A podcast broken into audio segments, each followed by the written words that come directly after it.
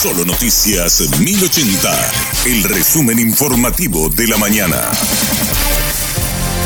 Hola, soy Susana Arevalo y este es el resumen de las informaciones de la mañana. La Fiscalía realiza 10 allanamientos en Asunción y ciudades del Departamento Central. Es en seguimiento a una denuncia realizada por el Viceministerio de Tributación que detectó un esquema de uso de facturas falsas. El viceministro Óscar Orué afirmó que el propósito es identificar a los responsables del esquema de evasión fiscal y producción de documentos no auténticos. Hemos detectado el uso de facturas falsas en varias empresas, pero no solamente nos concentramos en el uso de las facturas falsas, también nos concentramos en los proveedores de facturas falsas. Queremos que se puedan encontrar las pruebas que nosotros entendemos de que pueden hacer, no solamente desmantelar este esquema de venta de facturas falsas, sino también encontrar a las personas que están involucradas y que son los cerebros de este esquema realmente bastante alto, ¿verdad? Más de 100 mil millones de guaraníes de ventas de facturas de contenido falso.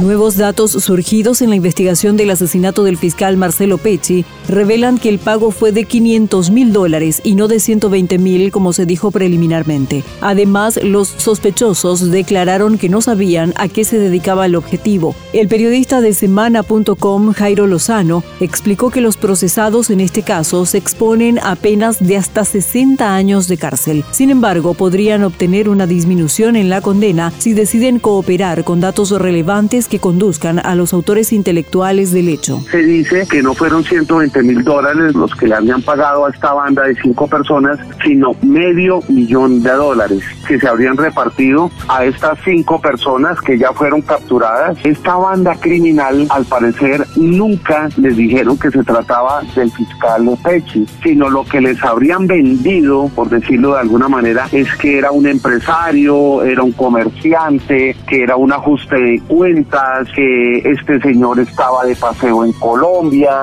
que estaba en compañía únicamente al parecer de su esposa, no tenía esquema de seguridad, no tenía escoltas y que por el contrario pues iba a ser un trabajo criminal, siempre muy criminal, muy fácil.